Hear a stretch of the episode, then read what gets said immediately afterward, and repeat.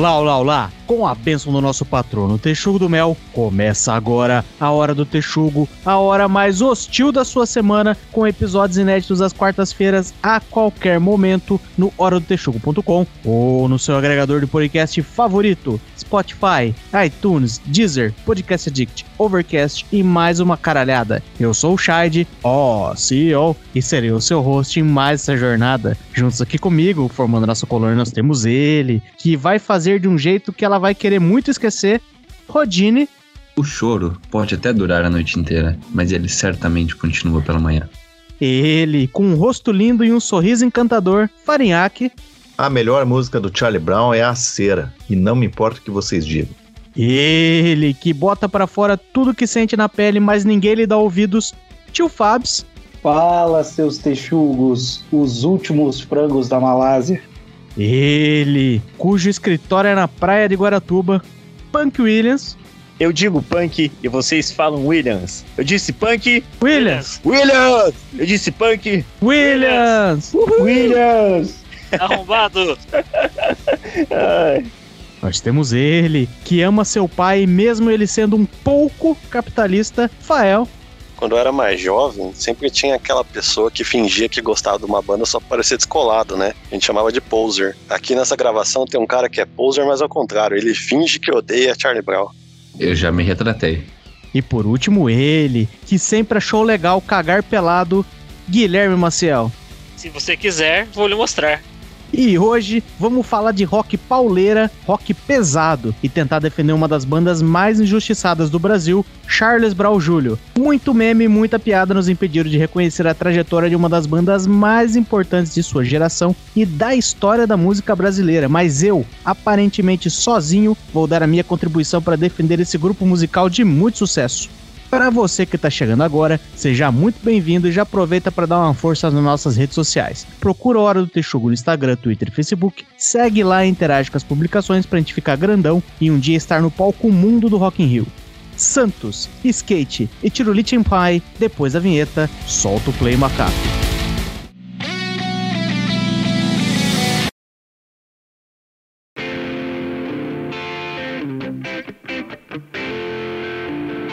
Queria começar aqui fazendo uma defesa. Eu, de fato, passei muito tempo falando que não gostava de Charlie Brown Jr. Mas eu parei pra ouvir aí esses tempos aí e, de fato, não é tão ruim. Assim, tem algumas músicas agradáveis de, de se ouvir. Porém, eu nunca pude deixar de dar créditos pelo maior feito que algum cantor brasileiro já fez, que foi ter dado um murro na cara do Marcelo Camelo. Então, por isso, Charlie Brown, muito obrigado. Eu achei que a melhor contribuição do Charlie Brown na história da, do rock pauleira brasileiro foi colocar a Alessandra Scatena num clipe, né? Como é que é? Quem que é essa senhora? Que eu desconheço. Nossa, eu tinha Playboy dela aqui em casa. Aí não. A Alessandra Scatena, que era assistente de palco do Gugu, ela participa daquele clipe lá do. Ah, Daquela música famosa pois é. que todo mundo canta. É, Ou daquela será que eu tô banda. enganando? Ou será que eu tô me enganando de banda? É possível, vamos ver aqui. Alessandra Scatena clipe. Meu, tem umas fotos muito estranhas dela, caída numa cama. Espero que não esteja morta. É da Eu proibida espero. pra mim, não? Isso, isso, isso. Tá aí. Hoje deve estar virado numa tiazona, mas nessa época ela era joia. Ou não, né? Ou tá joia até hoje, vai saber. Ah, é difícil, né? É difícil. Se você assiste a Fazenda, você já dá pra ter uma ideia do que, que tá acontecendo com as musas dos anos 90, né? Que não tá embarangando, tá ficando muito louca de remédio. Ou os dois. Tem caso que tá os dois. Pô, mas vocês lembram da, da Zagazetes, que tinha do programa H do Luciano Huck? Aquelas duas lá continuam gatíssimas, as duas. Pô, assim, você falando desse jeito, eu sou obrigado a dar uma pesquisada aqui pra descobrir o que, que aconteceu com os gêmeos, né? Gêmeos Cara. do H, vamos ver. Tomara que apareça um deles com a rola na tua tela aí. Ah, eles fizeram Ele também tatuagem. tá querendo a mesma coisa. Pois é, tá meio inconclusivo aqui. Mais um episódio que a gente começa no tema. Então vamos pro tema, deixar você feliz aí. Já que eu, aparentemente, vou tentar fazer uma defesa aqui do Charlie Brown Jr., é importante a gente ressaltar que o Charlie Brown Jr. não é só o chorão, né?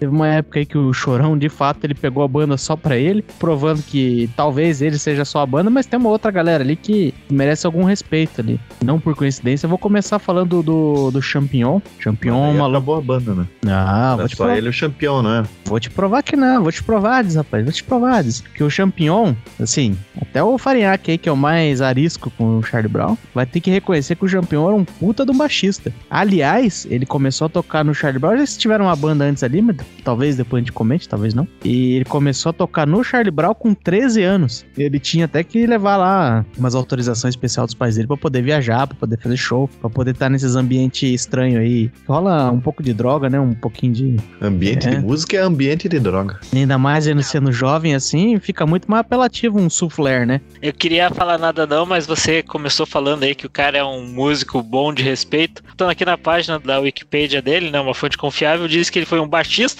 beatboxer. O cara que fazia beatbox, o cara já não pode ser respeitado, né? Vamos, vamos combinar aí. O beatbox dele é animal. Um dos motivos pelo qual eu gosto muito do, do primeiro álbum, já para senão depois me criticam, né? Se eu começo falando na metade dos álbuns, eles já brigam comigo. Mas no Transpiração Contínua e Prolongada, quase todas as músicas têm um beatbox dele. E o beatbox dele é fudido.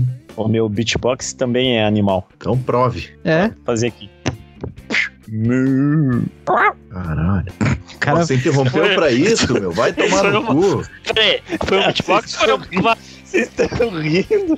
Isso foi um beatbox ou foi uma vaca e um gato? Não, ele tá certo, ele É tá a certo. parte animal do beatbox, pô. Tomar no cu. Olha o trocadilho que o maluco ele faz. Eu ia te defender, vai. Eu não vou mais não. Ah, tomar no cu. Ah, me É, defenda aí. Só pra gente rir mais. É porque quando a gente era criança lá em casa, eu e meu irmão, um dia apareceu uma bateria eletrônica. Se eu não me engano, era os negócios que era da igreja, ficou lá em casa por um tempo lá e tal. Mas a gente só guardava e levava pros cultos, né? No dia que tinha culto. Mas ficou lá essa bateria eletrônica. Era um negócio muito louco, porque ela tinha, pô, tinha três botão assim. Você batia, né? Pra dar os. E aí era tipo, às vezes você batia e ela dava o barulho, sei lá, de um prato, de um chimbal, dava o barulho de um bumbo, às vezes ela dava um latido, um, um miado, um mugido de vaca. Era bem aleatório, assim. Até hoje eu não entendo o que, que era aquele negócio. A gente que tava apertando as configurações erradas. Mas ficava bem igual esse negócio do Williams aí. Caralho. Mas voltando ao beatbox aí, eu vou ter que falar que, infelizmente, tem que concordar com o Guilherme Maciel, porque, porra, beatbox é uma parada pra lá de esquisito.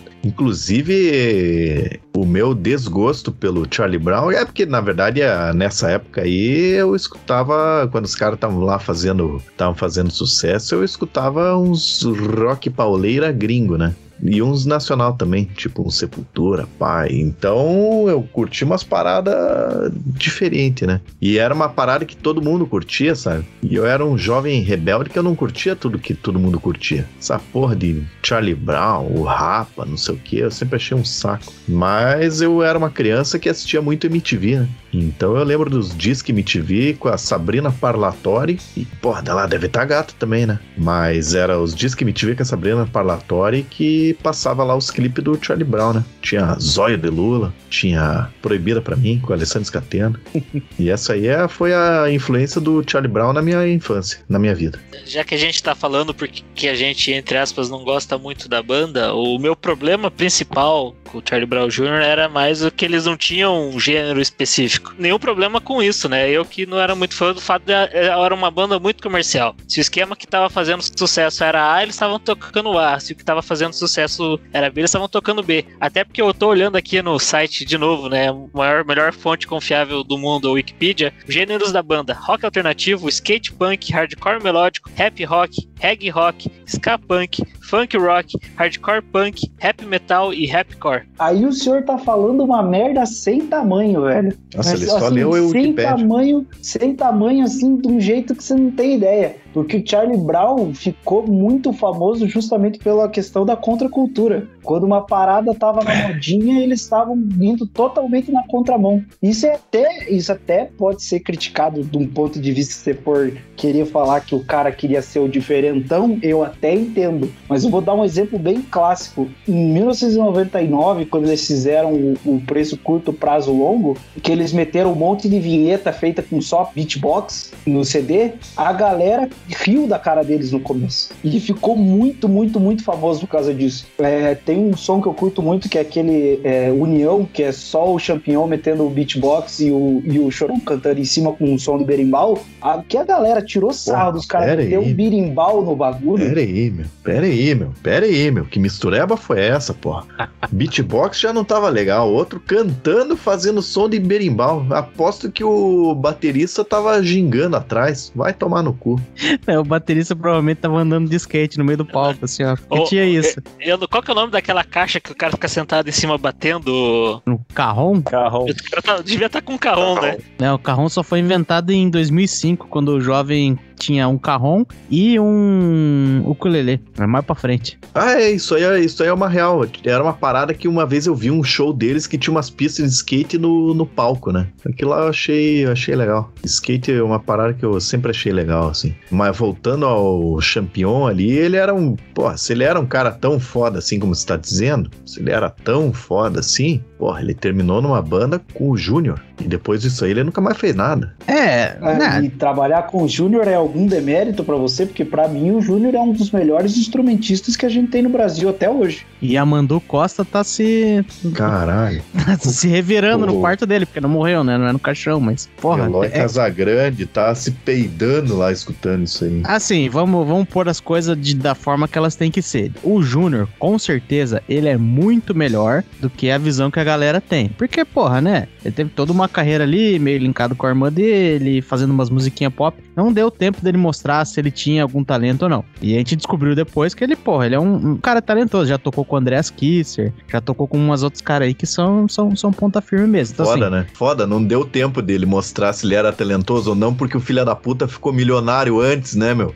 Caralho. Ele nasceu milionário, né? não, mas eles, o Sandy Júnior, eles eram mais ricos que os pais dele, meu. É uma parada bizarríssima isso aí. É, então assim, né? Eu não, também falei, falei uma tremenda bosta aqui. Não deu tempo de mostrar o talento dele pras coisas que eu queria ver, mas ele tava lá, cantando. Um cara que ganha tanto que ele ganha, fazendo show. E se ele fizer um show hoje, primeiro que o Rodine vai e paga 200 conto pra ficar na chuva e na lama. Então, assim. Certamente.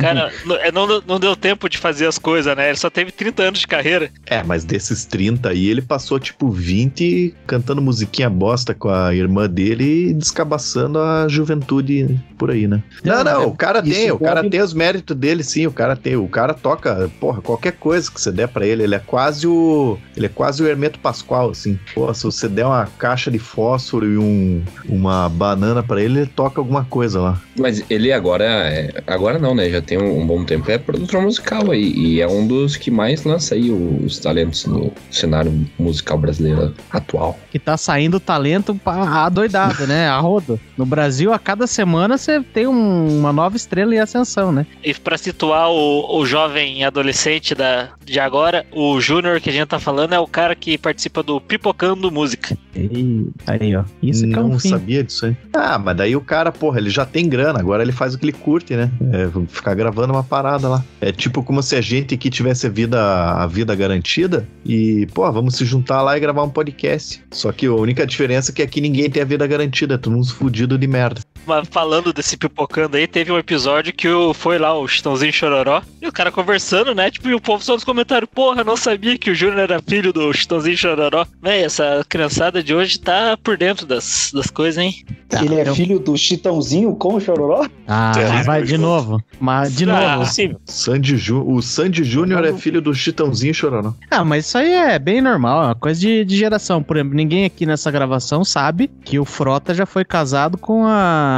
Cláudia Raia. Cláudia Raia. Ah, me, me pegaram agora, hein? Vocês vão ver sabidinho, hein? Ora. O... Então eu vou te contar outra, então. Que essa aqui, essa aqui eu duvido que alguém já saiba. Que o Fábio Júnior foi casado com a Patrícia de Sabri. Ah, isso aí também. Nem é. lembro dessa Patrícia, sabe? Ó, coisa que ninguém, então ninguém mais sabia. Ó. O Marcos Mion já namorou a, a Patrícia Coelho, e ninguém nem lembra mais quem é ela. O Marcos Paulo saiu fazendo fila na, na vida pública brasileira. Ele pegou a Marina, ele casou, sei lá, foi casado, teve um relacionamento de longo prazo. Com a Marina Manteiga, filha do Guido Manteiga, com aquela moça que fica falando besteira na Jovem Pan agora, como é que é o nome dela? Fontenelle. E a mãe do Gabriel Pensador. E aí? E a, e a Flávia Alessandra. Flávia Alessandra também? Não sei, mas botamos o nome aí.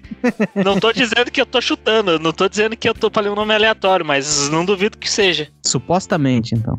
Mas então, o, o Champignon, que era um puta de um baixista, vou, vou aí ceder ao argumento de que, porra, beatboxer é meio, meio foda. Até porque a gente vive num mundo que tem o Fernandinho Beatbox e aquele maluco do Locademia de Polícia, que faz som de qualquer coisa com a boca. Depois daquilo lá, eu tive uma dificuldade de enxergar talento nos outros, sabe? Mas enfim, mérito, demérito meu, né? Eu ia falar que o único beatbox aceitável é o do cara do Locademia de Polícia. O qualquer coisa fora disso. É, mas ele colocou a barra muito lá em cima. Depois que você vê o Kid Bengala, o Paulo Bazuca não chama mais atenção, né? Pois é, meu, e é uma parada foda que eu acho desse campeão aí, que a, a morte dele foi uma parada muito, muito triste, né? Porque o cara tava lá, porra, eu sei lá, eu, o Fofocalizando dizia que ele estava querendo levar o, sei lá, o, os méritos do Charlie Brown, não sei o quê. Daí uma outra galera falou que ele sentia muito falta do chorão, sei lá. O, o motivo ninguém sabe, mas tipo, diz que a história do dia da parada lá, o cara saiu saiu jantar com a esposa, ou com a ex-esposa, não sei como é que era a parada lá. Daí eles chegaram em casa, o cara entrou no quarto, catou uma arma e pregou-lhe um tirambaço na cabeça. Foi meio do nada, assim. Bizarro, né? Foi isso bullying, é né? Foda. Na verdade, foda falar da história de Charlie Brown sem entrar nesse papo da morte do Chorão e do Champion. Mas, tipo, sei lá, parece que os veículos de imprensa deram uma segurada do que realmente aconteceu. Talvez a polícia também não quis abrir, porque a- as notícias que se abre sobre a morte do Champion não tem nada muito conclusivo, né? Achou a arma lá, um tirambaço na cabeça, não explicou se ele teve a ver com a parada do Chorão, ninguém falou se o Chorão falou com o Champion no dia que o Chorão morreu, né? Vou falar morreu, porque tem gente que diz que o Chorão se matou, tem gente que diz que deu uma errada na quantidade ali, sei lá. Mas enfim, as mortes foram muito próximas. Eu acho que rolou alguma treta, alguma coisa rolou entre os dois ali que influenciou os dois fazerem a cagada que eles fizeram. A gente teve, né? É, ele- eles eram muito tretados, na verdade, né? Depois a gente pode até passar nisso aí. Mas que a, a circunstância específica da morte ali foi que, tipo, beleza, o, o Chorão morreu acho que em março. Os caras tentaram levar a banda pra frente, colocaram o campeão pra cantar. Eu acho que até trocaram o nome da banda, tipo, chamaram de A Banca, mas era um negócio, mas cantava as músicas do Charlie Brown. E aí começou o bullying, cara. Bullying na internet mesmo. Os caras falando, ah, tá querendo roubar o negócio do, do Chorão, que você tava fora da banda mesmo, você voltou só por dinheiro, sei lá o que. Ficaram ali. As coisas que a internet faz. A internet pega qualquer vestígio e tira a conclusão mais absurda possível. O cara não aguentou e aí, foda. É, defender a internet agora. Não teve uma vez que acho que o próprio Chorão num show, tipo, pegou o microfone, apontou pro. Ficou esculachando ele. Ficou esculachando o cara. Ah, você só Sim. voltou por causa de dinheiro, caralho, a quatro, não sei o quê. É, É que quando ele voltou, a plateia, né, começou a gritar lá, ah, campeão, campeão. Aí o Chorão meio que falou, ah, como assim campeão? Eu que tô aqui segurando a- as barras, né, eu que tô aqui levando o Charlie Brown, e nego vem falar de campeão, né, Pensa num cara tranquilaço na vida, né? quando o cara saiu do palco. O que é bizarro, né, que o documentário lá, né, do, do Chorão, Marginal Alado, foi gravado uma semana antes, né, do Campeão Sucice lá. E tem lá o cara lá, né, dando os depoimentos. Até fiquei pensando, será que, tipo assim, tudo isso junto com o bullying que o cara tava fazendo, depois o cara ter que ir lá, gravar documentário, dar entrevista, esse tipo de coisa, né? Não sei se afetou a cabeça do cara também. O cara devia estar com uma depressão, devia estar cheio das drogas na cabeça, o, o bullying também é um monte de coisa, né? E o fato de não sair né, mu- muita coisa na, nos jornais é tipo um acordo, entre aspas, de, de cavalheiros né, da mídia para não ficar noticiando suicídio, né? Pra não dar ideia pro povo. Também porque fica um assunto meio pessoal da família também, tipo, ah, beleza, o cara morreu aí. Porque pensa, todas essas notícias de jornal, se sair no jornal, vai ficar por aí pra filha dele ler quando tiver mais idade, né? Porque ele teve uma filha acho que em 2005, então ali em 2013, quando ele morreu, ela tinha 8, hoje em dia ela vai ter o que aí? Isso aí, 16. ó. E você lê umas coisas com detalhe assim, teu pai morreu e tal. Puta, é foda, né? Mas eu acho que o, o negócio do Champignon com, com o Chorão, no começo do- da banda era muito amizade e depois que começou a rolar as brigas, meio que virou um frenemy, assim, tá ligado? Muito, deve ter muita coisa em comum, conversar de boa sobre umas coisas e outras coisas estarem tretadas. E isso aí mexe muito com a cabeça dos caras, né? Então provavelmente todas essas histórias que a gente não ficou sabendo pela mídia, porque eu sei que teve muito, muito, muito rolo, principalmente do caso do Chorão por causa da Ismo e Ed dele lá, que teve aquele vai e volta, vem, vem e volta e tal, não sei o quê. Inclusive, você pode ver pelas letras da música que ele fala: conquistei, não conquistei, te amo, te odeio, te amo, te odeio, e todas as músicas pra mesma mina. Com certeza o Champion e a galera da banda deviam estar envolvidos, né, no meio desse relacionamento dele. né? Então, tudo isso aí influencia, né, pro cara fazer umas cagadas. E com certeza a gente nunca vai saber, né? Com certeza. É que era um bando de nóia do cara também. Não podemos. Dá pra passar muito pano. É um bando de nóia. E é muito foda você tá com um bando de nóia que você não sabe como é que o cara vai acordar amanhã. E o cara já é meio bravão. Puta. Aí um barril de pólvora com um cheirador do caralho é foda, né? Daí o cara já canta ali que enquanto você vai fazer as tuas coisas, ele vai falar com a mina. Aí você já fica meio esperto, meio preocupado. É. Dá pra deixar jeito, mulher né? Sozinha fazer do jeito que ela não fazer vai esquecer, coisa né? perto do cara, que é perigoso, né? Tá, meu, mas eles. é, Uma pergunta pra vocês que são especialistas em Charlie Brown, hein? O, a banda era do Chorão, né? O proprietário, dono, em teoria, da banda. Não direito sei. da banda. É, eu não sei. Parece que sim, né? Mas eu não sei. É que tem uns rolos assim, tipo, banda X é do cara, né? Os outros ele só entra lá pra tocar, mas é do cara e foda-se. Até porque eu acho que o. Eu teve o rolo, né? Dos caras ter uma banda com outro nome por causa disso, né? Que o Chorão morreu, os direitos da banda foram pro filho dele. Que sei lá como é que tá o relacionamento dos outros caras da banda também. Tem mais um, um pouco de pólvora nesse barril aí. Porque tem as treta lá, com a Léo gravadora, né? Tem as treta com a gravadora, porque eles ficaram até 2007 com a EMI, né? E aí, quando explodiu todo esse problema contratual entre dono de banda, chorão e tal, não sei o quê, os advogados da EMI fizeram um arregaço também, né? Porque tinha todo um rolo de contrato entre Charlie Brown, Chorão e EMI. Aí ninguém sabia bem o que era dono de quem. Então, essa questão do Chorão ser dono do Charlie Brown, eu acho que quando rolou a treta com o Champion lá, tanto que muita gente diz que o, o Champion acusou o Chorão dizendo que ele não era dono do Charlie Brown, porque o Charlie Brown foi formado pela galera. Mas eu acho que a mídia, principalmente a Globo, porque o, o Altas Horas que fez o Charlie Brown ser o Charlie Brown, né? Eles iam Ah, lá não, não, todo não, final não. de semana. Não Globo vai lixo. começar com esse papo. Não vai, não vai começar com esse papo. Foi Pô, o. mas daí você tá tirando o papel da MTV, meu? Aí tá difícil, hein? Até porque, ó, vamos ver aqui que ano que inventaram altas horas, só pra gente. Não é querendo fazer esse cabal. Pois é, no mínimo é o. No mínimo é o programa livre do Sérgio Grossman. Não, No porra, SBTzão da vida. Pois é, meu. É, não tinha vida inteligente na madrugada naquele tempo ainda. Tá, beleza. A gente já chegou à conclusão aqui que o Champion era um cara que, pá, ele era bom no baixo, muito bom no baixo e muito bom no beatbox. Agora eu entrei aqui pra dar uma pesquisada pra saber quem que eram os outros caras, porque eu lembro que o. Eu lembro do Batera, né? Que era um cara ali, pá, meio tatuado e tal, mas guitarrista. Quem que era guitarrista dessa Pô, porra? hein? eu acho que o guitarrista era mais legal que o Champignon. que Pois pau. é, Ele fazia pois uns é. riffs bem mais legal das músicas. Qual que é o o- nome dele? é o Marcão. O, o, o que faz o solo, pelo menos. Se bem que diz que ele, ele que bolava meio que tanto a base e o ritmo ali quanto, quanto o solo, né? É que é foda, né? Ficar falando assim, porque, porra, você pensa em grandes guitarristas brasileiros, vai pensar no Pepeu Gomes, lá no Chimbinha, esses caras. Mas tem uns outros que não tem tanta mídia. Mas o Marcão, ele é um baita de um guitarrista também. Inclusive, ele tem um canal no YouTube aí, que ele fica contando as histórias do Charlie Brown, mostrando a composição dos negócios. O cara toca bem pra caralho, assim, é um cara gente fina. O problema do- dele no Charlie Brown é que ele era muito tranquilaço. Ele não se envolveu muito, assim, na, nas partes que dava mais treta e tal. Até que às vezes tem umas entrevistas com os produtores lá, com o Tadeu Patola, com o Rick Bonadil. Os caras falam assim, meu, tinha umas horas que o caldo entornava mesmo, fervia, ele sentava com o Marcão, negociava uns negócios, tipo, ah, como é que vai ser a gravação, mandava todo mundo pra casa, no outro dia tava só o Marcão e os caras trabalhando ali pra acertar o disco, porque com o Marcão tinha conversa. Mas ele, além de um cara muito gente fina, era um puta de um, de um guitarrista também. Tem que contar isso aí. Ah, tá, agora eu vi quem é o cara ali. É, daí tem o guitarrista base ali, que é o Thiago Castanho, não quero menosprezar ele, mas... Aí também tem, pra lembrar da, da primeira formação do Charlie Brown lá, que fez a parte que, que eles mais estouraram e tal, né? Que, gravou o acústico e tudo mais. O Pelado, o Pelado saiu da banda em 2005, porque ele foi, serve uma curiosidade, ele foi pra igreja do Rodolfo, do Raimundos, foi morar lá em Itape- Itapema, lá que eles moram, não sei. E tá lá, até hoje. E mais um na bola de neve. É bola de neve? Eu não tenho certeza se é bola de neve. Eu fui uma vez num culto do, do, do Rodolfo em 2006. Era a festa do chocolate na Igreja Batista do Bacaxeri. E aí tava lá o Rodolfo e o Pelado. Eles estavam tocando junto na bandinha que o Pois é. Rodolfo tinha na época. Que não é o Rodolfo. Minha irmã em Londrina, ela foi no culto do Bozo. Putz, Esse é massa. Pois é. E ele fez acusações sobre a sobre uma outra apresentadora loira aí que diz que cheirava feito uma animal. Ah, esses caras não apresentam. Não... Ele falou nomes na época? Ele falou, mas eu não vou falar quem é pra não complicar aqui a situação no nosso podcast. Que se a gente Ah. tomar um processo, qualquer loira que a gente tomar um processo dessa galera aí, a gente, a gente perde todo mundo aqui, perde o dinheiro, né?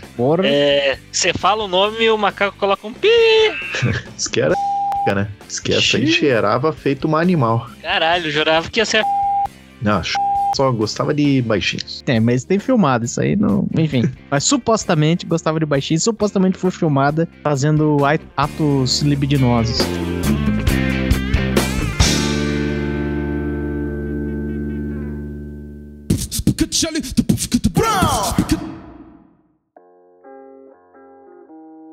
E outra parada também que era foda era a presença dos caras no skate, né? Ah, isso aí era.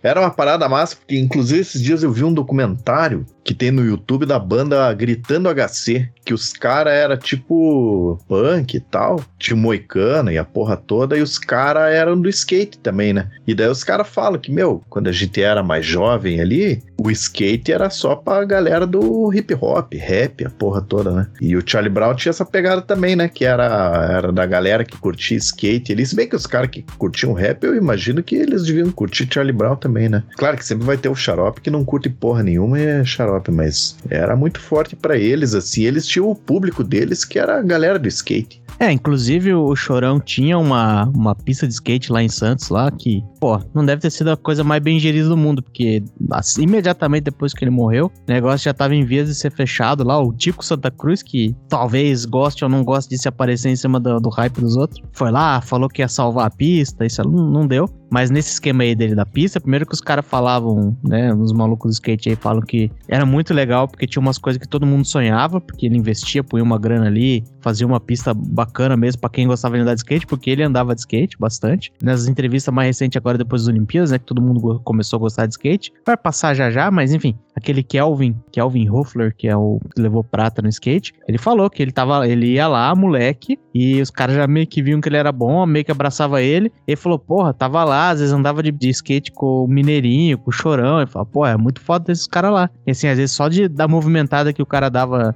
na- no cenário já valia, né? Tanto Tivemos um cara de prata aí. A prata é do Chorão? Não sei, mas Mas a gente sabe que do Punk Williams não é. com certeza. Nem de perto. Título de curiosidade que o Fariac comentou sobre o HC, né? Que era do rolê do skate, não sei o que. O rolê do skate fez eles fizerem, fazerem aquela vinheta lá do União que eu falei, do álbum Preço Curto Prazo Longo. É, foi acho que uma das poucas músicas, se não a única, que o HC gravou com o Charlie Brown. É, acho que até pra fechar o assunto do skate aí, é, não pode esquecer também da, da movimentação pro último jogo do Tony Hawk aí, que é o jogo favorito do Rodini ficar jogando enquanto a gente grava. Deve estar jogando agora, inclusive. A movimentação era pra tentar colocar o chorão no jogo, mas acho que ficou muito em cima. Os brasileiros começaram a folia muito em cima da hora. Aí colocaram lá pelo menos o confisco no jogo ali, a música, e tá suficiente pra galera. Fizeram um vídeo bacana pra celebrar o chorão ali, mas tá lá, tá no Tony Hawk, significa que é importante na cena do skate mundial. E, porra, e- Parabéns, palmas. Só que eu acho que a galera que se mobilizou meio tarde, né? Porque, porra, o, o Nerdcast colocou um personagem dentro do Cyberpunk, né? Pois é, com side quest e tudo mais. Se os caras vão lá e ficam apurriando os caras lá, falam, ô, põe o cara lá, põe o cara lá. Puta, iam vender, acho que eles iam vender o dobro aqui no Brasil. E Até eu ia comprar. Cara, o Brasil é o país que mais gera, que dá retorno monetário com questão de engajamento em qualquer coisa da internet. Tanto que tem um monte de, de gringo aí que, tipo, em YouTube, por exemplo, que, tipo, tem canal de react e fica fazendo react de coisa brasileira, assim. Tipo, tem um cara que é, o cara é rapper, tipo, americano e tal. E o cara fica fazendo react de sabotagem, de racionais. tal, Racionais. assim. É. E, tipo, cara, você vai ver os comentários do vídeo do cara, é só comentário brazuca. Então, tipo, eu acho que a galera realmente aí perdeu talvez o time, mas pode aproveitar para um próximo Tony Hawk. Porque, cara, se meteu qualquer coisa brasileira aí em alguma coisa que seja, tipo, de escala global, cara, os brasileiros vão engajar de um jeito que é, cara, é dinheiro de graça. É, não é querendo ser o chato aqui do, do negócio, mas, porra, É que visualização é de graça, né? Isso aí brasileiro dá mesmo. Dá visualização, clica, dá curtir, comenta os caralho. Agora, na hora de transformar isso em ter que pagar 300 conto num jogo que ele já jogou em 2002 de graça porque ele pirateou no PlayStation 2, aí talvez o negócio não, não vale a pena. Mas se já vai colocar ali o Bama Gera no jogo, põe o chorão também, né, porra? Custo de desenvolvimento deve se, no mínimo, se pagar, né? Pois é, só fazer um Ctrl-C, Ctrl-V no personagem lá e mudar a cara dele. Mete uma, aquela camisa clássica do chorão andando de skate lá, porra. Ninguém lembra a cara do Chorão, pô. Põe qualquer maluco e fala que é o Chorão. Se fosse no PlayStation 1, era só botar o nome no personagem chorando, não precisava nem mudar os bonecos, né? Que Aquele negócio pixelado, qualquer coisa. Se tinha o Officer Dick, que era o- um personagem desbloqueável, né, porra? E digo mais, se fosse no 64, era só colocar lá Choron e não precisava nem pagar royalty. Vai lá, tio Fábio, nos fale das músicas que você mais gostou aí do Charlie Browns. Putz, aí você vai ter que bancar o fanboy de novo. Mas assim, quase todas as músicas minhas preferidas. Assim, eu vou falar por álbum, porque se eu for falar por música é muita coisa. Por álbum, assim, o que eu mais gosto é o primeiro, Transpiração Contínua e Prolongada. Eu gosto muito das músicas lá, tipo, a minha, uma das minhas preferidas é Quinta-feira e Aquela Paz, desse álbum. Depois eu gosto bastante do, do Preço Curto. É, eu gosto mais das, das- dos dois primeiros álbuns. É, com exceção desses dois primeiros, o que foi gravado mais tarde, lá em 2003, que é o Acústico MTV, que eu gosto bastante. Ou seja, pelo que eu entendi, todas. É, quase todos. Cara, eu, eu vou mandar real mesmo. Teve uma época na minha vida que eu tinha um, um único pendrive no meu carro, que era o único pendrive que eu tinha, e eu tinha a discografia deles. Então eu escutei absolutamente todas as músicas do Charlie Brown. Ah, faz sentido. Porra, eu tô percebendo que acho que eu conheci eles mais na época do Nadando com os Tubarões ali, que acho que é quando eles estavam pegando mais firme na, na MTV ali, porque quase todas as músicas que eu acho que eu comecei a ouvir deles, quando eu comecei a ouvir eles ali, é, é desse disco aí. Por exemplo, Rubão, Não É Sério. No Não É Sério tinha o clipe da, da melancia, né? Que era uma parada que o cara... É, aquelas críticas social foda, né? Mas enfim, foda-se. Que o cara ia lá no Ceasa, cortava uma melancia no meio e vendia uma parte da melancia pra uma família pobre, uma parte pra um cara rico. E a família pobre tava lá, tinha que ficar cortando aquilo ali pra comer de, de garfo e faca. Cada um pega um pedaço de 2 centímetros pra comer, uma família de 20 pessoas. Enquanto isso, a outra metade que vai pro cara rico, que é um porco capitalista, tá lá ele se esfregando na melancia, esfregando umas mulher pelada, porque é assim que os ricos comem melancia, né? E aí me marcou Bom. muito esse clipe. Não era até eu descobrir isso aí. Quando eu ficar rico, eu vou comer só assim. Esfregar no mais jaguar.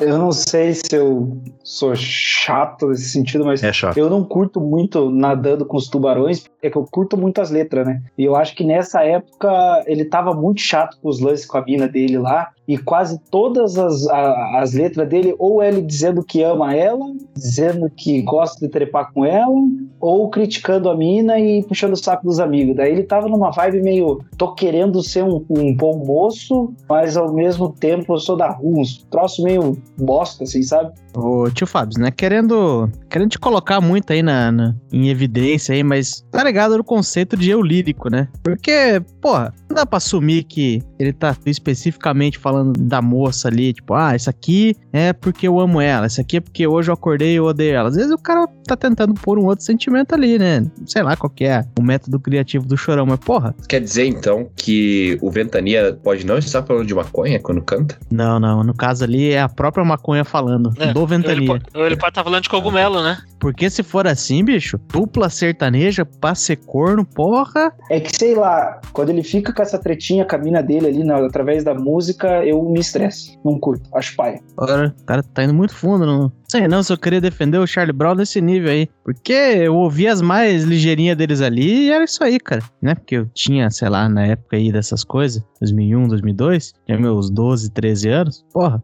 eu só queria ouvir rock pauleira, né? Era basicamente isso que eu tava procurando. Então, o bom ali entrava muito bem, né? Papo reto, só por uma noite. Porra, eu achava que ia virar músico um dia na vida. Nunca aprendi a cantar, nunca aprendi a tocar violão. Não sei fazer uma pestana. Mas eu olhava ali os, aqueles riffs de guitarra pesadíssimos, né? Falava, não, é isso aí que eu vou fazer da vida. Por exemplo, tem uma música do Nadando com os Tubarões que é Bocas Ordinárias Guerrilha, e a primeira frase dele ele começa: Eu sou aquele cara que você descartou, aquele braço forte que você não confiou, aquele mortal que você sempre ignorou, que você nunca, nunca, nunca vai conseguir superar. Que vai tomar no cu, que saco ficar vendo o cara xingando mina através de música. Aí uma semana depois ele vai lá e posta no Instagram amor próprio. Sair de um relacionamento abusivo. Foi nesse momento que o tio Fábio decidiu que o Chorão traiu o movimento, então. É o dado da labela do Texugo. Inclusive, É, é. citou o dado do Alabella. Nesse momento, enquanto a gente grava aí o, o nosso podcast, ele está fazendo uma live no Instagram com um médico doutorando em medicina vibracional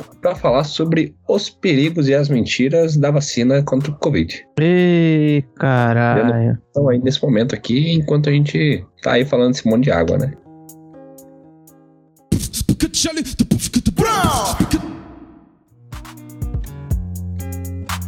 Mas aí, quando você pega, tipo, os discos do Charlie Brown, um problema que eles tinham era de conseguir fechar um disco pequeno, né? Porque, ó, aqui, ó, quando você pega preço curto, prazo longo, tem 25 faixas, tem mais de uma hora de, de disco ali. Nadando com os tubarões, tem 17 faixas, tem 53 minutos ali. Vamos ver quanto é que tem aqui o Transpiração Contínua Prolongada, que também era um, negócio meio longo ali, ó. Não, só 16, tem 40 minutos. E ainda eu lembro do- na época que o Chorão falava, porra, meu show tinha 3 horas. Eu fui assistir uma vez na gravação, eu falei, porra, eu já teria ido embora faz tempo. Então eles tinham uma dificuldade. Mas assim, produzindo nesse tanto, você vai incorrer, talvez, ali em uma ou duas acusações de plágio, né? Porque, porra, o cara tá lá, com a cabeça bombando de droga, sendo louco pra caralho. O Champion e o Chorão não precisavam de droga pra já tá muito 300 por hora ali. Então, cara ouve um negócio aqui, anda de skate, fuma um negócio, anda de skate, viaja, briga um pouquinho, bate nos outros, tal, tal, tal. E aí ele não consegue entender muito bem o que, que é um, um riff de guitarra, o que, é um, uma melodia ali que ele bolou na cabeça dele ou que ele ouviu em algum lugar. E existe pelo menos aqui, eu consegui listar umas cinco acusação de plágio pesadíssima que tem em cima do Charles Brown aí. O macaco agora vai ficar um pouco chateado, porque tentar fazer o comparativo, né? Por exemplo, existe uma música de uma banda chamada Seaweed e a música se chama Crush Us All. Vamos ver aí se vocês ouvem aí, se vocês conseguem ver alguma semelhança dela com alguma música do Charles Brown. Qual que é o nome da música? Seaweeds? A banda é Seaweed e a música se chama Crush Us All. Vou escutar aqui. Pode pular tipo uns 30 segundos, que é quando o cara começa a cantar, que fica bem, bem óbvio ali. ó.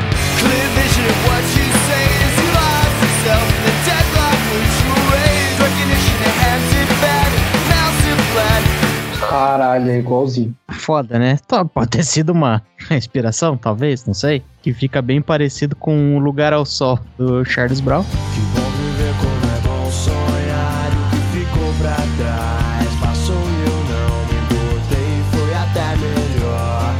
É, que, na por crono... sinal, é a minha música favorita. é, é uma música muito boa essa aí. Eu lembro que eu na sexta série eu via com meus amiguinhos que mais pra frente se tornaram músicos e cracudos. Foi um momento bem, bem legal ali, que ainda bem que meu pai falou, ei, vai ficar mexendo com música não, rapaz, vai estudar. Ou seja, vocês não gostam de Charlie Brown Jr., vocês gostam das outras bandas aí que os caras copiaram. Não, que é isso. Ó, vamos, vamos pra próxima. Aí você tira sua própria conclusão. É uma acusação forte que você fez. Mas a próxima aí, ó, nós temos a banda chamada Black Train Jack. E a música se chama Leapfrog. Vamos ver se ela se parece com alguma coisa aí. Como é que é o nome da banda? A banda se chama Black Train Jack. A vantagem dessa é que já no, no, no riff de entrada da música você fala, epa, já ouvi isso em algum lugar. Supostamente.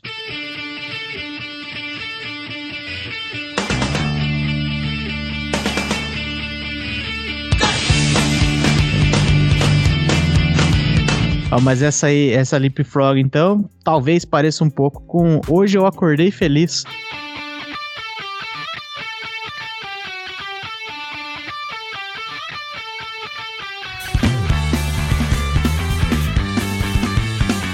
De novo, né? Logo de cara aí você já, já pega, né? Aí, seguindo em frente aqui, daí a gente chega em Papa Roach. Tem a música que na época eu ouvia bastante, inclusive, chama Time and Time Again. Que talvez, vamos ver se parece ou não, vamos ver se a acusação vale. Qual música que é aqui? A música é Time and Time Again do Papa Roach.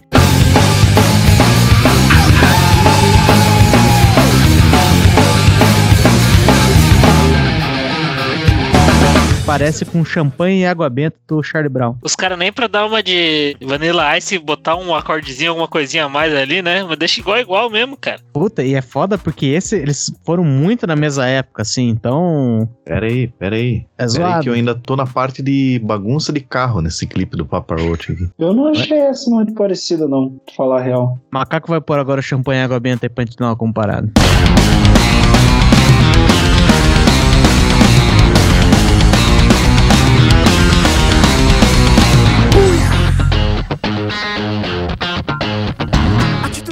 Cara, foi igual. É a única que eu achei igual, na verdade, que eu não conheço muito. O riff da anterior, da Leapfrog, o riff é igual. É, arrisco dizer que talvez seja a mesma nota. É que eu não tenho esses ouvidos absolutos aí, mas a, o timbre da guitarrinha ali no começo eu falo assim: eita! Ó, a- aquele solinho no começo ali, eu até deixo passar ali, porque na verdade, putz, se vai fazer um solinho, é possível ficar meio parecido ali. Explica pra nós aqui que eu não manjo muito. Mas esse rolê de plágio aí é complicado, porque quem manja diz que quando você vai fazer riff, normalmente as escalas pentatônicas são tudo meio, meio que é a mesma coisa, né? Então sempre fica, É, às vezes, meio é que- parecido, né? É, pois é, que geralmente, né, você pega uma música, aí você tem várias escalas lá. E as mais tradicionais que o pessoal usa são as mais. sempre as mesmas. Tanto que se pega uma música de sertanejo, de banda meio normal, corriqueira do Brasil, se você toca a mesma música, você toca 30 músicas sertanejo igual, com as mesmas notas ali e tal.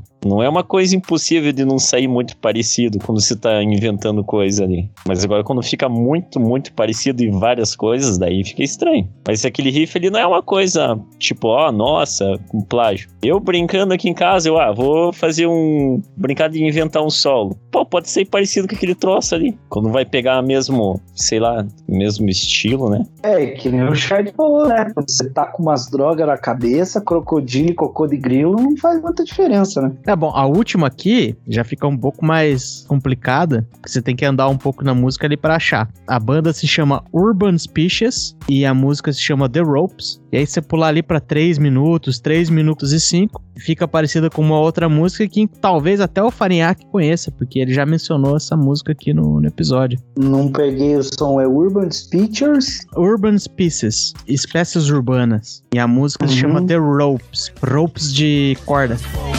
Tell me the reason for the treason from your equal. Is it good and evil's manifested through all people? But I never prematurely judge, I keep an open mind. But in the back of it, I remember man's inclined to sell you out in a minute.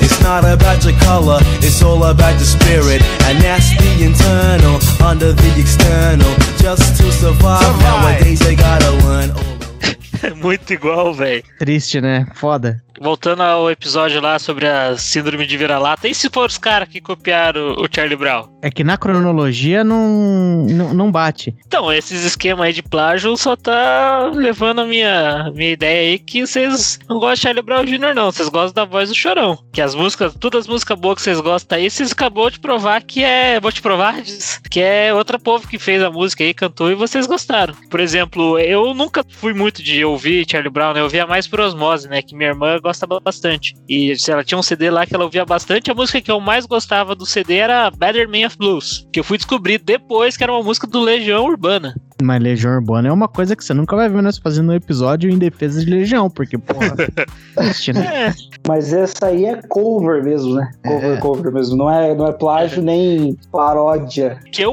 eu ouvi ela antes de eu ouvir saber que Legião Urbana cantava essa música, né? E, tipo, eu falei, pô, essa música é bacana, gosto legal, bacaninha. E não era deles. Você vê que o cara fala pra se defender, hein? Que gosta de Legião. Gosto, cara, mas eu falo agora, é bacaninha. Que Tem vergonha disso não. Que tristeza. Ó, mas aí, ó, pra não ser 100% injusto e em defesa de Charlie Brown Jr., existe um case aí de que o Linkin Park plagiou eles, principalmente porque eles lançaram a música depois que o Charlie Brown lançou, A Place for My Head.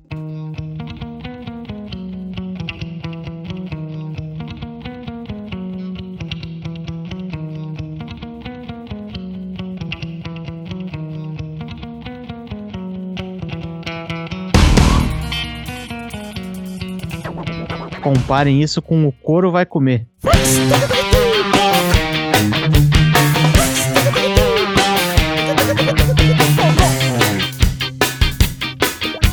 I Played For My Head no, na gravação do DVD do Live in Texas foi a melhor interpretação de música que alguém já fez na vida. Melhor que a versão sertaneja de Another Brick in the Wall. Aí eu vou ter que ouvir de novo. E a gente também tem a, a mocinha lá, Claudio Hanna, cantando aquela música do Nirvana, né?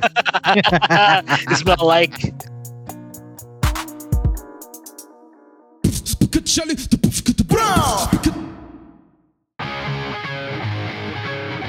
Bom, mas acho que a gente pode pelo menos chegar num, num ponto pacífico pra todo mundo, já que é pra defender Charlie Brown. A coisa que todo mundo aí vai gostar é falar das tretas, né? Falar da vez que o Chorão desceu-lhe o cacete no Marcelo Camelo. Acho que esse tipo de coisa que vale a pena ser mencionado, né? Ou vocês que gostam dos dois artistas aí, algum motivo de briga específico ou um não vai com a cara do outro? É, então, você tem a versão que tem na mídia e tem uma entrevista que eu vi com o Tadeu Patola, que ele foi produtor do Charlie Brown ali no tempo que ele tava na gravadora do Rick Bonadil. Ele também acho que acabou tocando no Acústico MTV, porque como ele tinha produzido, ele manjava ali tocar todas as músicas. Ele também entrou no, no acústico. Ele conta uma versão um pouco mais completa de qual que foi a treta do Chorão com o Camelo, porque foi uma parada assim. O que saiu é que assim, o Camelo tinha dado uma entrevista numa revista, talvez, aí um negócio, e ele comentava porque o, o Charlie Brown tinha acabado de fazer uma ação pra Coca-Cola. E aí o Camelo falava que, tipo, ah, aquele negócio era uma é, era foda, porque não, eles não, não gostavam daquilo, e que eles, Los Hermanos e o Charlie Brown, eles tinham escolhas estéticas diferentes que eles nunca fariam aquilo, mas ele falou em tom de crítica. Aí o que o Tadeu Patola conta da história é a seguinte: ele tava na casa do Chorão, toca o telefone, os caras falam, ah, o Marcelo Camelo. Daí ele atendeu o telefone, porra, Camelo, sou muito seu fã, gosto muito de você, acho tuas músicas legal e tal. E aí o Camelo, o que, que ele tava fazendo? Ele tava ligando pra falar: olha, eu dei uma entrevista e os caras torceram o que eu falei, colocaram pra eu falar merda. Daí o Chorão, né, na cabeça dele que era meio. faltava umas sinapses ali, falou assim: quê? Você falou merda de mim? E ali já virou imediatamente: você é um cuzão, você é um filho da puta, você é um sei lá o quê, papapá. Virou a chavinha, agora Marcelo Camelo é inimigo do Charlie Brown. Foi mais ou menos essa parada. E aí, eventualmente, eles se encontraram, acho que num voo em que tava indo pra Recife. E aí conta o Tadeu Patola que quando eles estavam no aeroporto, na hora do embarque, eles viram, daí os caras já falaram, puta merda, vai dar, vai dar merda aí, porque os irmãos vai estar no mesmo voo. E vamos tentar segurar a onda aí. Só que o Camelo, né, daquele jeito Los Hermanos dele, aquele jeitinho bossa nova, ele queria ainda resolver a treta com o Chorão. Aí disse que ele chegou pra tentar conversar com o Chorão, e aí os caras meio que deram aquela apartada pro negócio não acontecer. No meio do voo, o Camelo também, de novo, não, não sacou muito bem, parece que ele tentou chegar umas duas vezes ainda pra trocar ideia com o Chorão, e o Chorão só gritando dentro do avião, mandando umas indiretas, e o Camelo tentando ser pacifista, otário pra caralho. E aí, beleza. Aí diz que acho que na saída, no desembarque, o Camelo, né, não pegou as dicas, né, um macho tóxico, abusador, que não sabe ouvir um não, chegou pra cima do Chorão pra tentar resolver de uma vez por todas, pra tentar conversar aquela história. O Chorão não quis ouvir porra nenhuma, parece que meteu-lhe uma cabeçada, que tem uma foto muito bonita do Marcelo Camelo com o olho roxo da cabeçada que ele tomou do Chorão, parece que meteu mais um soco, alguma coisa assim. Só que a história tinha ficado por isso mesmo. Aí o Tadeu Patola também falou que em seguida chegou uns magrelinhos lá do Los Hermanos pra dar uma segurada na galera. O Marcelo Camelo viu a oportunidade de, tipo, o Chorão tava com as guardas baixas, meteu um gancho de baixo pra cima no Chorão. Diz que o Chorão mordeu a língua e deu uma cortada boa na língua. Até que o Chorão fez o show, acho que ele tava indo pra Recife lá, o, o lugar que ele tava indo pra fazer show. Diz que ele fez o show inteiro com a língua meio que sangrando pra caralho, assim, falando com a boca mole e tal, porque o Falando em Camelo... espanhol. Cantou em É. espanhol. Porque o Camelo também deu-lhe um gancho. E foi essa a história da treta que originou a pancadaria ali. Eu gosto da, da versão do Patola porque não envolve as pessoas que estão na briga, né? Um terceiro que tá contando. E o Patola, querendo ou não, parece ser um dos poucos sãos que estavam no universo Charlie Brown ali, né? Esse rolê com o Marcelo Cabelo e o Chorão, eu acho que, sei lá, eu acho que foi, foi mais uma treta pela diferença de estilos de cada um do que qualquer outra coisa. O Chorão era um cara das ruas, do skate, tal, não sei o quê. Então, nesse ambiente aí, não tem muito trocar ideia, sabe? Não, não tem muito esse approach do camelo de, que se falou, meio bolsa nova. Não, vamos conversar. Chorão meteu uma na boca dele porque na cabeça dele só tinha duas opções. Ou era conversar de boa ou tretar, não foi dada a opção dele conversar de boa, ele foi lá e tretou. É, eu acho que não, eu acho que a culpa é 100% do Camelo, cara. Acho que os caras do Charlie Brown tudo já não deixaram a conversa acontecer no começo, porque eles sabiam que não ia ter conversa, sabiam que o chorão ia partir pra, pra ignorância. Camelo insistiu de trouxa. E tem um desenrolar muito mais interessante dessa história, porque parece que rolou a briga, as notícias saíram, e aí o Charlie Brown foi lá, deu uma, uma nota oficial, né,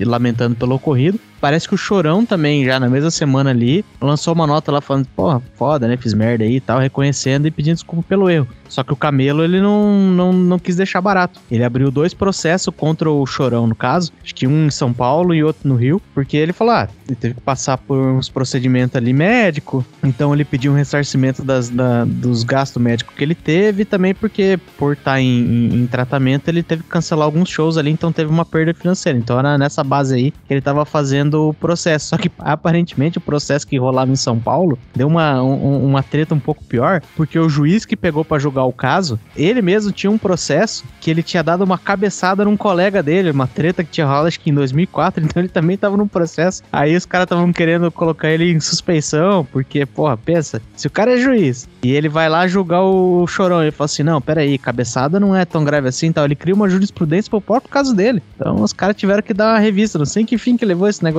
mas revisaram lá se o, se o juiz Não, podia ou não o nada. Bem no fim da história, o juiz deu a sentença lá que foi um desentendimento de mútuas partes e que ele tomou a cabeçada porque ele bancou o trouxa de lá falar com o chorão. O Marcelo Camelo foi burro duas vezes, porque quando ele foi mover o processo, o, o Chorão já tinha ido na, não lembro qual programa de TV e meio que fez uns elogios forçados lá pro Camelo, dizendo: Ah, Camelo, eu gosto muito de você. Aquelas coisas de artista, né? Eu gosto muito de você, sem você a música brasileira não seria a mesma coisa, tal, sei o quê. O Camelo podia ter parado por ali, entendeu? Apanhou, aí depois o cara foi lá e elogiou ele, fica de boa, entendeu? Aceita a cabeçada na cara e fica de boa. Aí não, ele quis bancar o piá da mãe de novo, que não tem limite, e foi lá e quis meter um processo. Aí não tem como defender o cara, né? O cara parece que não é mimado, não- na rua não tem esse rolê aí. O chorão é um cara das ruas, né? Parece que o Camilo perdeu o processo ali, o Chorão tava tentando reaver do, a grana que ele gastou e tal, e parece que acho que em 2015 o Camilo acabou pagando ali, acho que uns 12 contos, sei lá. Mas pagou ali pro, pro advogado do Chorão. Eu ia dizer que o Chorão se escapou, mas ele não precisou. E essa briga só aconteceu porque supostamente o Chorão não era uma menina de 16 anos, né? Mas é o colega dele que supostamente pegou a Malu Magalhães quando ela tinha menor de idade. Eu digo supostamente, todo mundo acompanhou, viu o caso acontecendo, mas hoje em dia você tem uns cantores aí que faz a mesma coisa e processa todo mundo, né? Supostamente. Ó, de, de treta aqui também, tem uma que eu não tava sabendo. Tem lá o, o caso de quando a banda dissolveu, né, em 2005, que a gente até já, já comentou aí. Caras tudo tretaram e tal, o Chorão continuou com a marca, pôs as coisas dele embaixo do braço e arranjou uma outra turma pra tocar com ele, né? Que Então ano, ele que ano foi mesmo? 2005. Ah, depois disso saiu alguma coisa? Que álbum que saiu depois de 2005? Ó, de 2005 a gente tem, depois disso tem Imunidade Musical, 2005, 2007 Ritmo Ritu- Ritual e Responsa, 2009 Camisa 10 Joga Bola Até na Chuva, 2013 La Família, acho que eles ainda gravaram um negócio, como é que era? Música popular caiçara, é, teve acho que um, um DVD, um álbum, sei lá. Saiu bastante coisa depois. Saiu alguma coisa legal depois de 2005? É que eles. É que nessa época eles pararam de gravar. Isso que o Shine tá falando são os álbuns de estúdio, né? Mas depois que a banda dissolveu, bombou as coletâneas, né? 2007 Não, não, saiu não, no uma coletânea não vale, né, 2008 pô? outra. Não, eu tava pensando em música nova, assim, que foi criada depois de 2005, depois que saiu a formação clássica. né? Das músicas famosas, É, não, saiu, saiu música legal, Ah, massa sa- mesmo. Vamos ver o que, que você considera massa não. ó. Das músicas mais famosas que saiu. É, no álbum lá no Imunidade Musical, a gente tem aquela Ela Vai Voltar, que é mais lentinha. Lutar pelo que é meu. E Dias de Luta, Dias de Glória. Nossa, é boa essas aí, né? Acho que É. eu escutei elas. Tem, tem alguma coisa é, aí. Dias de Luta e Dias de Glória do tempo moderno do Charlie Brown, eu acho que é a mais topzinho. Além de Dias de Luta e Dias de Glória, tem aquela Só os Loucos Sabem, né? Essa é do disco Pô. seguinte. Pô, que que louco sabe, meu? Louco não sabe nada. Louco só sabe de loucura. quem é que dá ouvido pra louco? Só os loucos sabem. Vai tomar no cu. Quem dá ouvido pra louco? Olha esse podcast, cara. Onde você Os tá? ouvintes Caralho. podcast. Tem Olha público, tem tá, público. bicho. Só os loucos sabem. Só que me faltava mesmo. Mas os álbuns legais, assim, ou é tipo, ah, putz, tem duas músicas aqui, mais ou menos o resto aquelas que, que encheção de saco. A gente pode basear o quanto o troço ficou famoso por prêmio, né? Vamos fazer um histórico aqui. 97, transpiração contínua e prolongada ganhou platina. 99, preço curto, prazo longo ganhou platina. Nadando com os tubarões, ouro. Abalando sua fábrica 2001 não ganhou nada. Bocas Ordinárias ganhou ouro. Tamo aí na atividade ganhou platina. Imunidade musical em 2005, que foi um, no meio termo ali de fechar a banda, ganhou ouro. Depois disso não ganhou mais nada. Ixi, então, É, mas o- a questão importante que você não falou aí é se esses discos de ouro e platina, se eles forem entregues no Sabadão Sertanejo. Tinha que ser, né? Pois é. Que é o dessa. Aí que você se engana, porque a maioria dos discos, acho que todos de platina, não posso estar falando merda, mas acho que todos de platina eles ganharam no Domingão do Faustão. E ele meteu a platina no, no nariz. Foi assim até o final da carreira. Foi um trocadalho inteligente, esse aí, eu Ah, diria. Aqui é o Altas Horas do podcast, né? Vida é, inteligente no seu Spotify. Ou nos outros agregadores. Vou assumir esse bordão aí como oficial e real e oficial do nosso podcast. Ah, a gente tem, tem vários bons candidatos aí a, a- a bordão, né? É, um show de misoginia, que mais? Coisa lá, social, como que é mesmo? Crítica, Crítica. social foda? Crítica social foda, ou o que o Rafinha Bastos falou da gente, né? Que é uma puta merda. Uma bosta. Posso fazer uma pequena correção para a pergunta do Punk Williams, rapidinho? É, eles não ganharam no álbum Punk Williams, no Imunidade Musical, não ganharam nenhum prêmio, se eu não me engano. Deixa eu ver se eu não tô falando besteira. Não, eles ganharam ouro. Mas ah, olhando as datas de volta das músicas aqui, é, eles foram ouro por causa de Ela Vai Voltar e Senhor do Tempo. Foi 2006, né? Foi depois da, da baguncinha. ó, eu, eu até vou. Não vou falar esse negócio de prêmio aí, cara, porque prêmio é meio que senso popular. Daí tem muito a ver com mídia, e daí pelo fato deles terem brigado, tipo. Não, não, não. Não, não, não. não Você ser tá, a- falando, você tá falando isso só porque tua banda é uma bosta e nunca ganhou um prêmio nenhum. Você, você mesmo, Punk Williams, contou pra nós uma história aí recente do? Raimundos. Depois que o Rodolfo saiu, que a galera falou, puta, agora a banda fudeu. E aí que você falou que eles estavam tocando numa lanchonete lá e Verdade. ninguém. O pessoal achou que era cover, não quis entrar. Essas mídias aí não funcionam, não, bicho. Então, mas aí, aí que tá. Então eu vou, vou, eu vou dar uma colher de chá. Porque você que é o cara entendido da banda, você curtiu as músicas, os álbuns em si? Ah, eu curti, cara. É que também já era uma fase da vida que eu não era mais fã das coisas, né? Igual quando você é adolescente, já tá um pouco mais, mais adulto. Mas eu curti, cara. Tem que, você tem que colocar isso sempre na. Que nem você fala assim, sei lá, pensa como as bandas que você gostava quando você era adolescente, as coisas que eles Uhum. lançavam e o que eles fizeram depois. Você pode ter a impressão que, porra, a fase mais prolífera deles foi quando você era mais jovem, mas às vezes coincide verdade. com você tá mais ligado com a banda, né? É, verdade, verdade. Mas Porque esse negócio- tem um pouco de noção, ó. Vou falar do ACDC aqui. Teve um álbum que eles lançaram que foi aquele Rock or Bust. Acho que em 2014. Segundo a Billboard, foi, o álbum foi um sucesso, vendeu mais de meio milhão de cópias desde o do primeiro lançamento e tal. Cara, mas na verdade é um álbum chato. Assim, não é aquela coisa que você vai pegar e. O quê? Ah, vou escutar esse álbum aqui. Não, não empolga. Qual álbum? O quê? Rock or Bust. Você achar que Ô, tio Fabs, e dita opinião aqui, você consegue imaginar que um álbum de CDC é chato?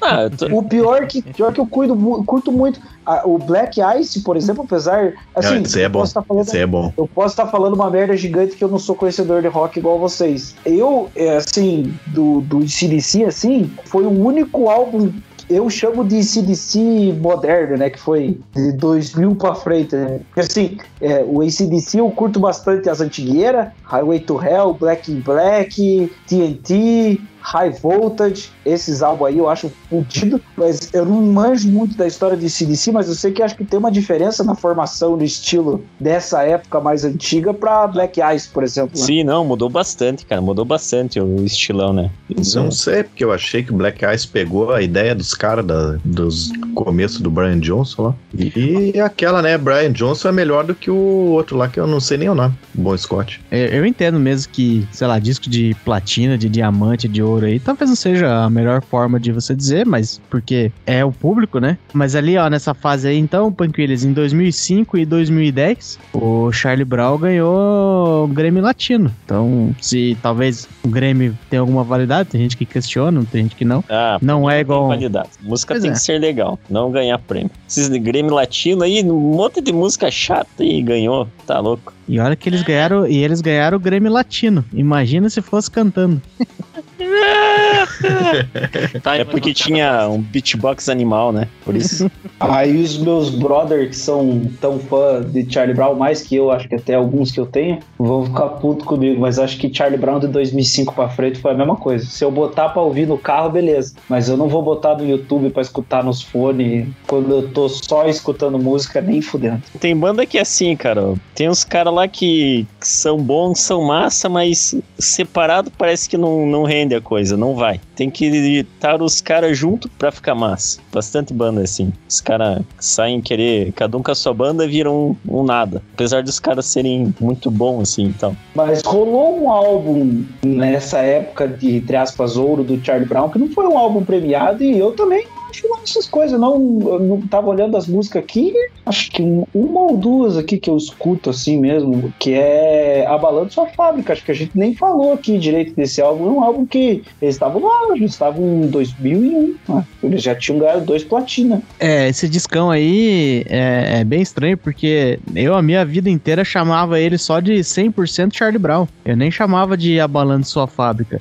Tinha outras músicas ali que eu gostava, cara, mas era na minha fase de ouro, né? Por exemplo, Lugar ao Sol que a gente mencionou aqui é dessa é desse disco. Hoje eu acordei feliz, eu, eu gostava de uma porrada aí. Sino Dourado, é, Descubra o que é de errado com você. Você vai de limusine, eu vou de trem. Porra, achava muito legal. Como tudo deve ser. Toda vez que a gente puxava um violão e tocava Charlie Brown e puxava essa música, tinha sempre alguém que falava: Não, pera aí que eu vou mandar aquela oitava acima ali. Todo mundo sabia que tinha que fazer isso. Eu gosto das músicas, mas comparando com os outros álbuns, com os dois primeiros são meu favorito, acho meio meh. E falando do gosto popular, que era a thread de discussão ali com o Punk Willis, não foi um negócio que caiu muito no gosto da galera. Caiu no seu gosto, Shine, mas da galera, pelo jeito, não virou muito, não. Talvez. Vai ver que é porque essa tem uma capa muito bosta. Se você jogar no Google Imagens aí, você vai ver a capa, você vai falar assim: Não, pera aí que eu achei uma fan art aqui, porque esse desenho é muito bosta. Mas é a capa mesmo. Qual que é o disco lá, Shine? É o 100% Charlie Brown abalando sua fábrica. Ah. Cujo gênero é punk rock, skate punk, hardcore punk, hardcore melódico e rock alternativo. Aí sim. É os caras imitando gorilas, velho. Quem é. imitando gorilas? Quem É. imitando gorilas? Até isso os caras estão imitando, pô. Ah, tá. Gorilas. Gorilas foi a primeira banda que fez uma capa de disco com um desenho. Prove que não. Pra mim Aí. foi e pronto. Aí você me pegou. Ah, Mamonas Vou procurar Assassinas. Toy Dolls aqui, tenho certeza que vai ter. Ih, De cabeça já sei que Toy Dolls tem desenho na capa. Olha aí, ó. Agora vocês caíram do cavalo, hein? Achou que tava falando com Pois gente é. que não sabia de música boa. Ah, pera aí, pera aí. O Charlie Brown copiou o Gorilas. A gente não disse que o Gorilas foi original.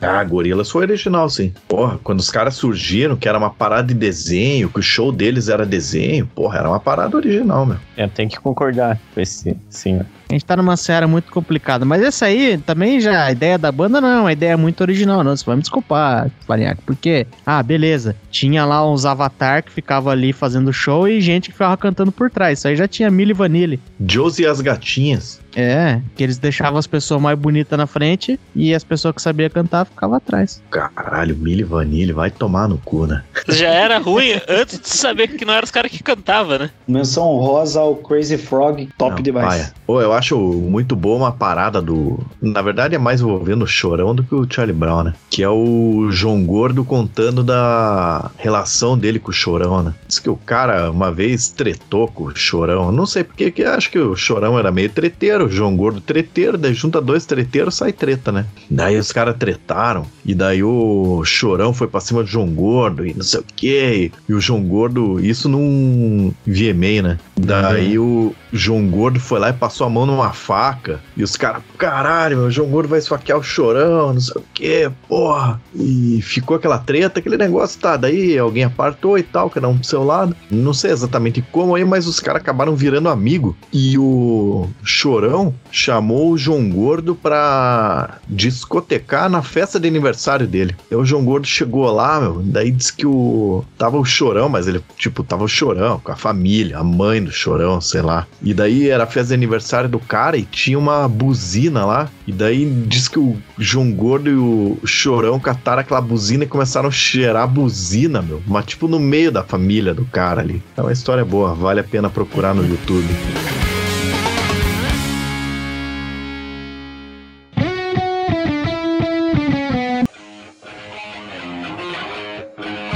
E por hoje é isso. Se você ouviu até aqui, eu espero que tenha gostado. E sinceramente, eu não sei se a gente vai tirar alguma grande lição de moral desse episódio de hoje. Mas vai lá, ouve um Charlie Brown. Vai no sebo também, compra uma revistinha de cifra, tira as músicas do Charlie Brown aí e outras músicas da trilha sonora da Malhação. Aproveita e doa uma marmita pra um mendigo também. Não tem nada a ver com o tema, mas é uma sugestão boa aí pra você fazer. E se é a sua primeira vez ouvindo nosso podcast, gostou dessa bobagem, tá afim de maratonar? Pelo amor de Deus, não começa pelo episódio 1. Vocês estão achando que é meme. Eu tô vendo que agora tem uma turma nova que chegou. Eles, daí as, as visualização dos episódios 1, 2 ali continua sendo alta. Isso não é meme. Você não tá fazendo psicologia reversa. Os primeiros episódios são uma bosta. Para de ouvir isso. Fica aí nos últimos. Começa sempre pelo mais recente e vai indo pra trás. É assim que é o jeito de você maratonar esse negócio certo. Se você tá gostando, não se acanhe. Nos ajuda a espalhar a palavra do Texugo por aí, indicando a gente para mais uns 10 amiguinhos. Porque a nossa maior chance de crescer isso aqui é através da força de vocês. Muito obrigado e até a próxima. Uma vez um colega meu de faculdade aí, que eu não vou citar nomes. Vai dizer que foi o Central. Não, não foi o Central. Se eu posso atestar com veemência aqui que não foi o Central. Não é do, do jeito dele. A namorada desse nosso colega aí tinha ido fazer intercâmbio que na época. E aí o bichão ele já era meio louco, né? De beber pra caralho, usar uns negócios de vez em quando. Aí ele deu uns porre lá, inclusive umas vezes que ele saiu comigo, ele perdeu a caixa preta e tal. Enfim, é uma história muito louca. Merecia um, um, um trecho de episódio só pra isso. Pra encurtar a história, ela pediu pra ele pegar leve. Falou, pô, para de beber aí, pô, tá fazendo merda e tal. Aí ela tinha planos de casar com ele, como de fato ela fez depois, né? Falou assim, pô, segura tua onda aí, né? E aí ele decidiu segurar, ele parou de beber. E aí que ele descobriu a, o gás de buzina. Foi a partir daí que ele passou um ano só cheirando gás de buzina em vez de usar álcool, essa droga nefasta.